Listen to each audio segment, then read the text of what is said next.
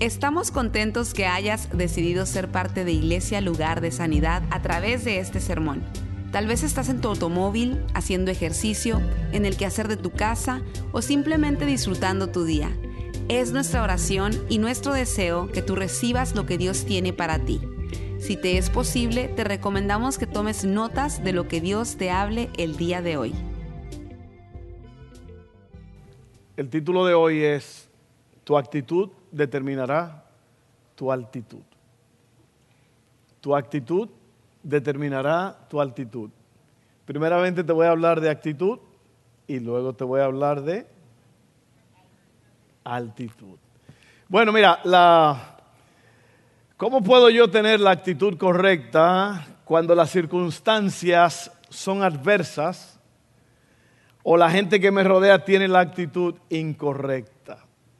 Déjame hablarte un poco sobre actitud. La palabra lo dice, actitud es la forma de actuar.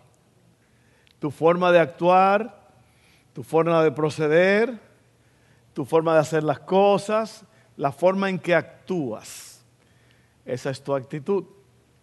Y tu actitud, la forma en que tú actúas, tiene, se basa en dos cosas. Tu actitud para contigo mismo y tu actitud para con las otras personas que te rodean.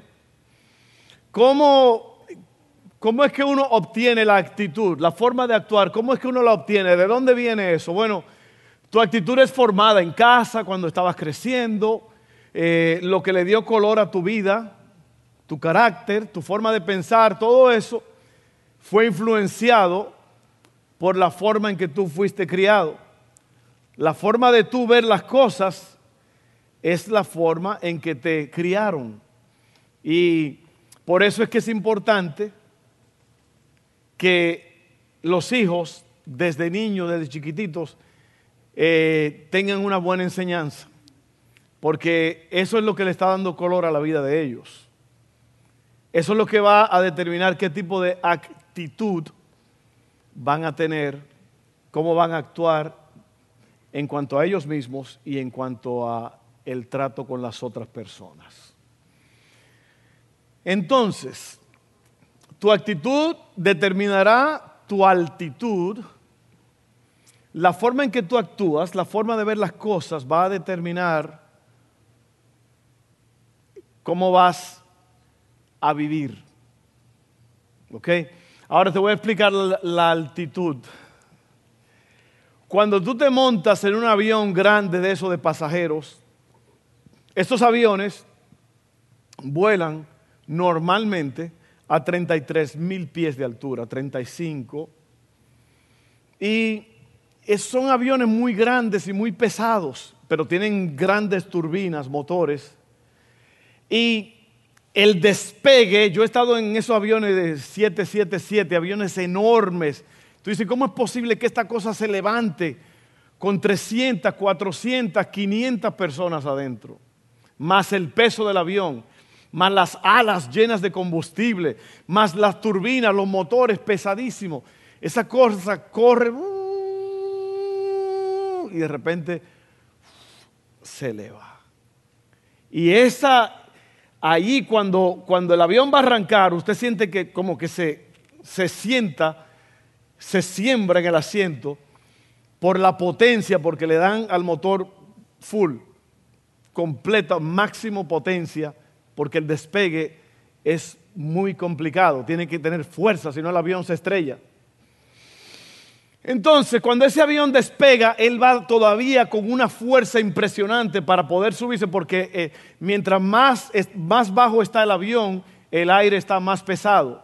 Mientras más va subiendo, va subiendo, va subiendo, ya entonces, ahí es cuando el piloto dice, estamos a 15 mil pies de altura, ya pueden, eh, eh, vamos a empezar a servir, pueden prender los aparatos, en un momento voy a quitar la, señal de los, asientos de, de la seguridad, de los cinturones. ¿Por qué? Porque ya el avión ha llegado a una altura donde el aire es más liviano. Cuando llega a los 30 mil, 33 mil pies, ya el aire es muy liviano, el avión básicamente va flotando y los motores son los que lo impulsan. o es, es lo que lo impulsa, el avión. Ahora te voy a hablar de las águilas. Las águilas vuelan alto. ¿Por qué? Un águila puede volar y a mil pies de altura puede mirar tres millas cuadradas. Y puede detectar un pez en el agua, puede detectar una ardilla, se levantan alto. Un águila puede volar entre 10 mil y 20 mil pies de altura. ¿Y sabe lo que hacen las águilas? Suben más alto que las nubes que causan las tormentas y las lluvias. Cuando yo te digo que tu actitud va a determinar tu altitud, mientras más alto, mejor son las cosas. Mientras más alto vueles, vas a ver las cosas diferentes, vas a tener más capacidad para resolver problemas, vas a poder eh, lidiar con los problemas de la vida, con las personas que te rodean. ¿Por qué? Porque es tu actitud tu forma de actuar determina cuán alto vas a volar.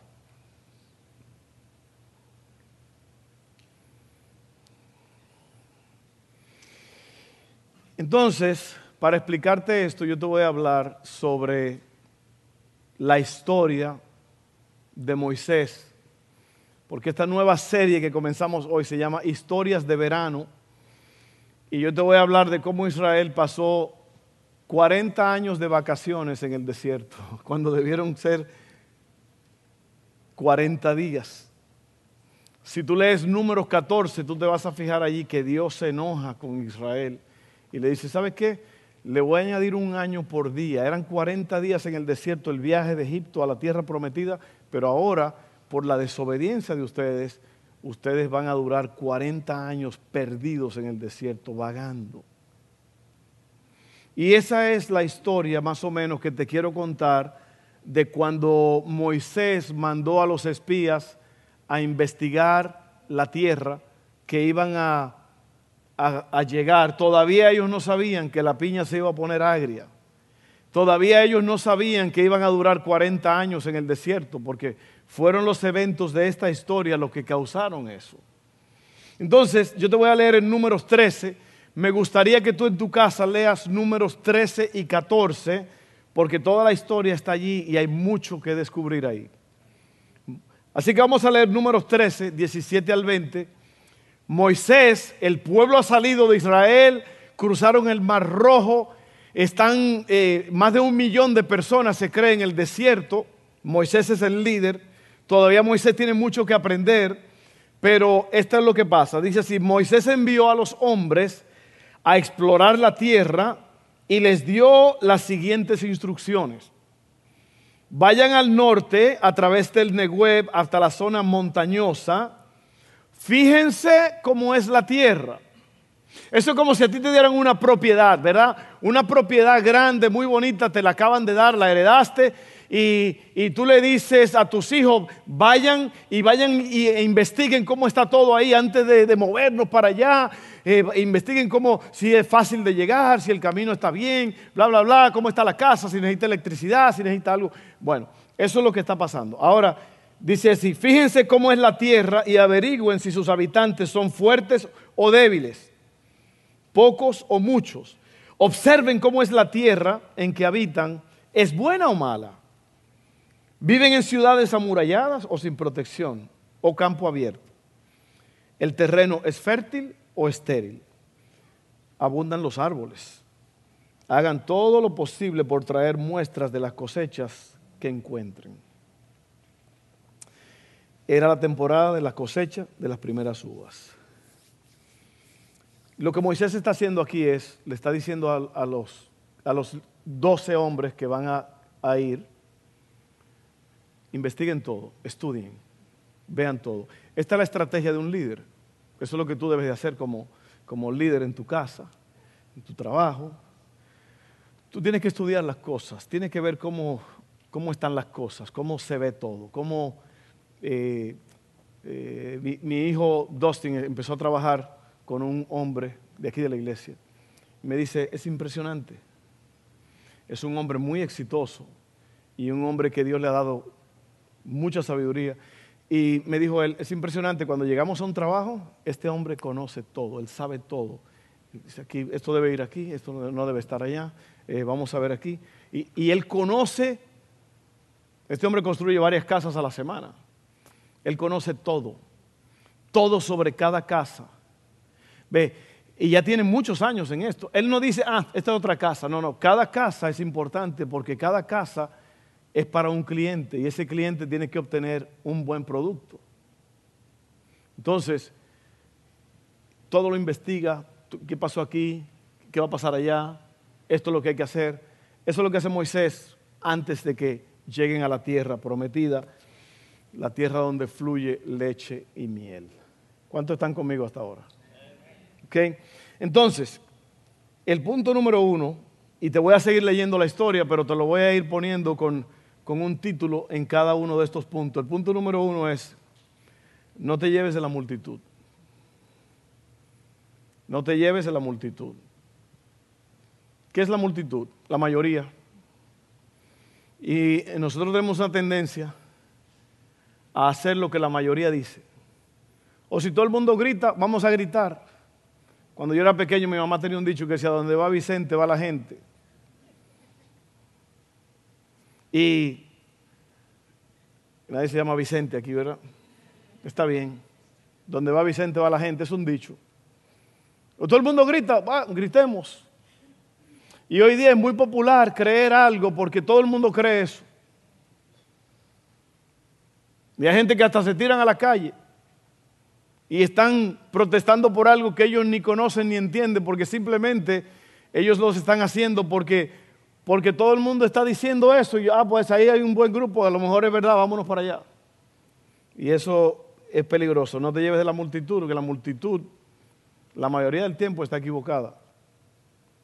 Oye esto, oye bien, oye esto, oye, oye esta historia. Número 13, 25 al 33. Es un poco de lectura, pero necesitamos leerlo. Después de explorar la tierra, durante 40 días, los hombres regresaron a Moisés, a Aarón y a toda la comunidad de Israel en Cádiz, en el desierto de Parán, informaron a toda la comunidad lo que vieron y les mostraron los frutos que tomaron de la tierra, tal como Moisés le dijo. Este fue el informe que dieron a Moisés. Entramos en la tierra a la cual nos enviaste a explorar y en verdad es un país sobreabundante una tierra donde fluye la leche y la miel. Ahora, tenga esto en consideración, que Dios le dijo a ellos, te voy a sacar y te voy a llevar a una tierra donde fluye leche y miel. Cuando Cristo cruzó el lago con los discípulos, le dijo, crucemos al otro lado. Cuando Dios te dice, vamos a tal sitio, tú tienes que tener la plena confianza de que lo que Él te dijo se va a cumplir. Él te va a ayudar. ¿Ok?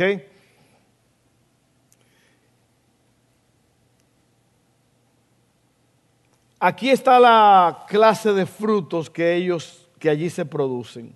Sin embargo, el pueblo que lo habita es poderoso y sus ciudades son grandes y fortificadas.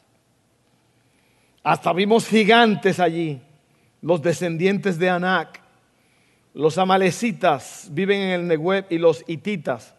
Los jebuseos y los amorreos viven en la zona montañosa. Los cananeos viven a lo largo de la costa del mar Mediterráneo y a lo largo del valle del Jordán. Todos estos pueblos que usted está oyendo ahí, estos nombres, son gente violenta, gente de guerra, pueblo enemigo, gente que tenían unas costumbres muy paganas porque eran pueblos muy paganos. Esta gente son horribles y por eso es que ellos están hablando así. Fuimos, todo estaba muy bien, muy rico todo, pero ahí vive toda esta gente.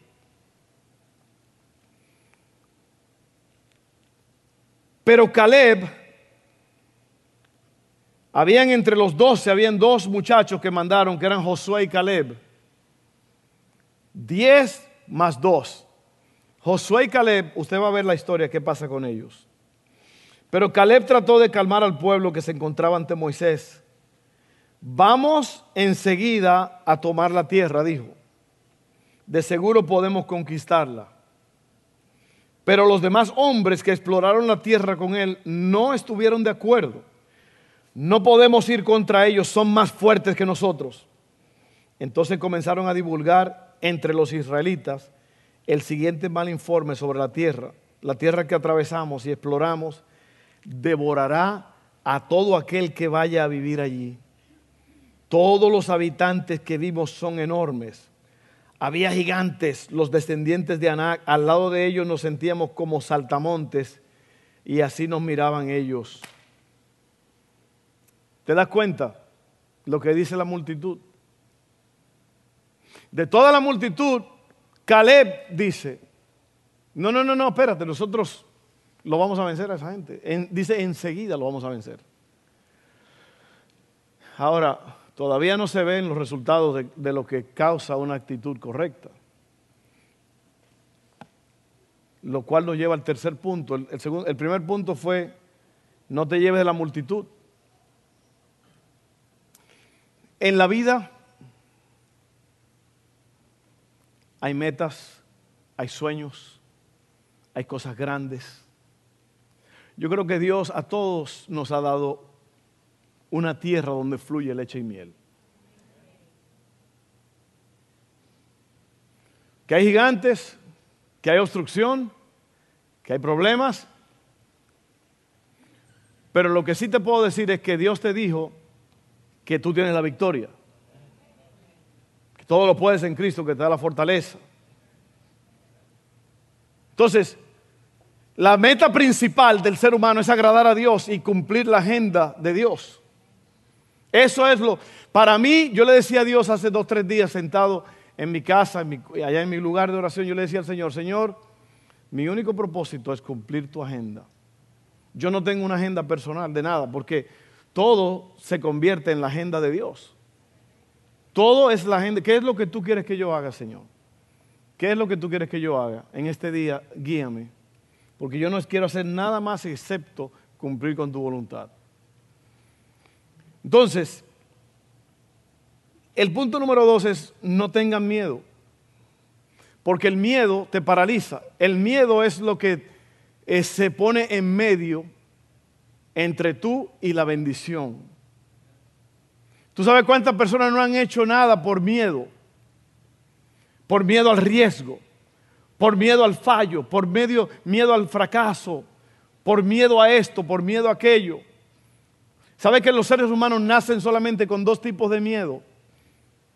El miedo a que se están cayendo y el miedo a los ruidos. Si usted no lo sabe, si usted ha tenido un bebé, a veces usted lo va a poner en la cama, ¿verdad? Y él así. Es porque es, es, una, es un miedo natural que más tarde lo va a ayudar en la vida. si se va a caer de un edificio, se va a amarrar. Y el otro es que usted lo está cambiando algo y se cae algo al piso. ¿Lo han visto? Se asustan. Esos son los únicos dos temores con que el ser humano nace. El resto es aprendido Si, si no te vayas allá afuera porque te sale el cucuy. En mi país le dicen el cuco. O la llorona. Aunque la vida me cueste llorona, no dejaré de quererte. Ay, sí, el cucuy te sale. ¿Para qué usted le dice al niño eso? Una vez le dijo, le dijo mi mamá, mi hermano Yetro, le dijo, ve apaga la bomba. La bomba es una bomba de agua que hay que prenderla y apagarla todos los días. no sé ahora cómo es, pero antes había que prenderla. Y había que ir al patio y había que pasar por un lugar oscuro. Y él miró a mi mamá y le dijo, ajá, que vaya y apague la bomba y me sale Freddy por ahí. ¿Sabe cuál es Freddy, verdad? Freddy Krueger. Miedos aprendidos. No tengas miedo. Números 14, 15 al 12. Entonces Moisés y Aarón cayeron rostro en tierra ante toda la comunidad de Israel. Dos de los hombres que exploraron la tierra, Josué, hijo de Nun, y Caleb, hijo de Jefone, se rasgaron la ropa y dijeron a todo el pueblo de Israel, La tierra que atravesamos y exploramos es maravillosa. Qué, tremendo, ¿no? Que unos piensan una cosa y otros piensan otra.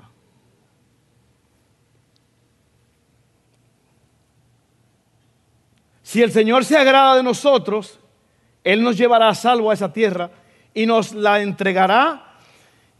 Es una tierra fértil donde fluye la leche y la miel. No se rebelen contra el Señor y no teman al pueblo de esa tierra.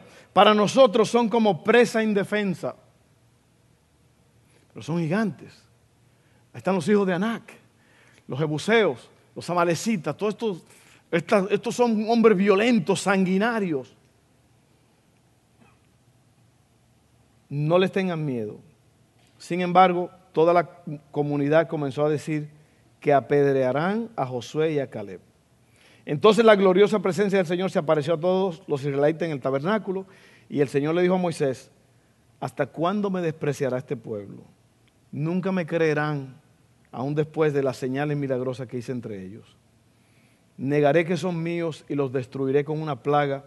Luego te convertiré en una nación grande y más poderosa que ellos. Y a mí me gustaría que usted lea el, el capítulo 13 y 14 completos de números. ¿Te das cuenta de lo que hace la actitud? ¿Qué fue lo que hizo que, y ese es el tercer punto, lo voy a decir de una vez para ya ir cerrando, una actitud diferente? Número 14, 24, dice así, sin embargo, esto es Dios hablando, Dios, mi servidor Caleb tiene una actitud diferente a los demás. También era Josué, nada más que ahí no lo dice porque Caleb fue el que se paró y dijo, wow, un momento, ¿cómo que, que vamos? Nosotros vamos a ir. Y hay una versión que dice, lo vamos a comer como pan.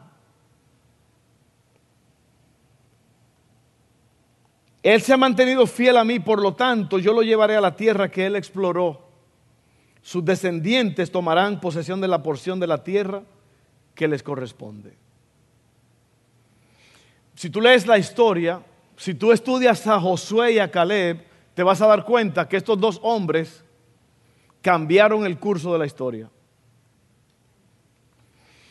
En número 14, Dios le dice a Moisés, ¿sabes qué? A toda esta gente que se, que se quejó, ninguno de ellos va a entrar a la tierra prometida. Porque ellos dijeron, nuestros hijos se lo van a llevar como botín, lo van a matar a todos. Y Dios le dice a Moisés, léelo 14, ¿sabes qué? Los hijos que ellos dicen que se van a llevar como botín son los que van a heredar la tierra prometida. Pero ellos todos, todos, todos, todos van a morir en el desierto.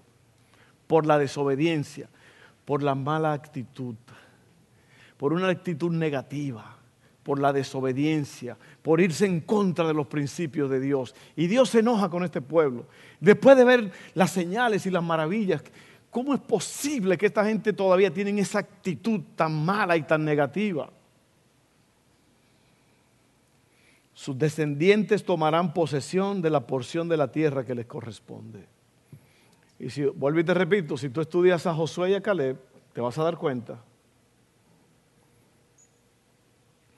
que Josué, dice así la Biblia, cuando Josué está luchando, están en una guerra con Amalek, y Josué le dice al Señor, sol, detente en Gabaón. Le dice al sol que se detenga. Y, y, bueno, lo que él quería decir es que el tiempo se detuviera porque estaba por anochecer y él necesitaba pelear esa guerra. Y la tierra se detuvo. Dice la Biblia que no ha habido una, un hombre, algo en la tierra, eso, que Dios oyera la voz de un hombre de esa forma. Y dice allí, y Josué deshizo a Amalek. Eso es lo que pasa con el enemigo. Por eso digo, no tengas miedo. Dios está contigo. Y eso no es nada más un cliché, un dicho. En verdad tú tienes que confiar y creerle a Dios que Él está contigo. Josué deshizo, lo, lo, hizo polvo a Amalek. ¿Por qué? Porque esta gente sabían quién era Dios. Estos dos, y ahí está la clave. Y si tú estudias a Caleb, hijo de Jefone, ¿sabes lo que dice de él? Caleb él y Josué fueron los únicos que entraron de los originales a la tierra prometida por su actitud. Si tú tienes la actitud correcta, tú vas a llegar a la meta que Dios tiene para ti. ¿Sabes lo que quiere decir ser valiente? Ser valiente no quiere decir que uno no tiene miedo.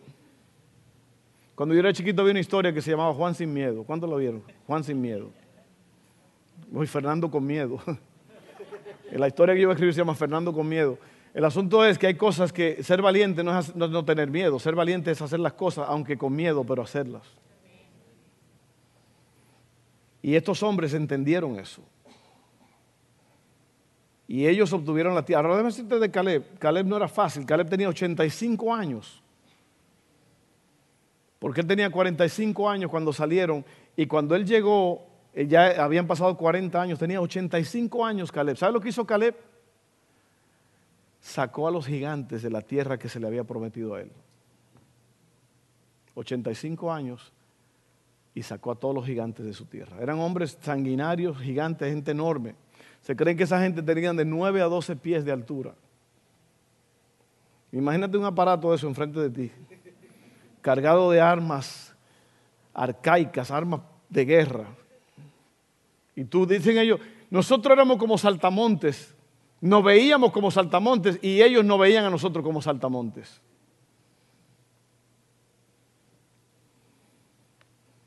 Léelo para que tú veas lo que hizo Caleb con los gigantes.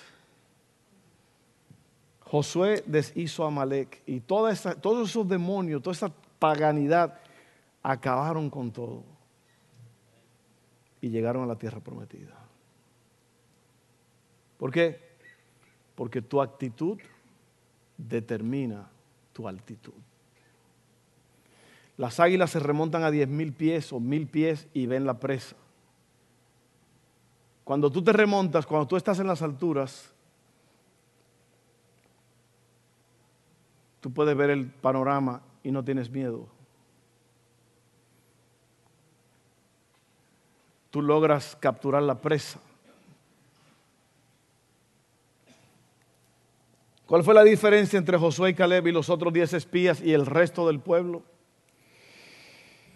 Su actitud de valentía. Los otros espías eran cobardes, ellos vieron las posibilidades y los recursos, mientras que los otros vieron gigantes e imposibilidades. ¿Sabe lo que le dijo Dios a Josué? Y Josué se lo creyó. Nadie te podrá hacer frente. Como estuve con Moisés, así voy a estar contigo.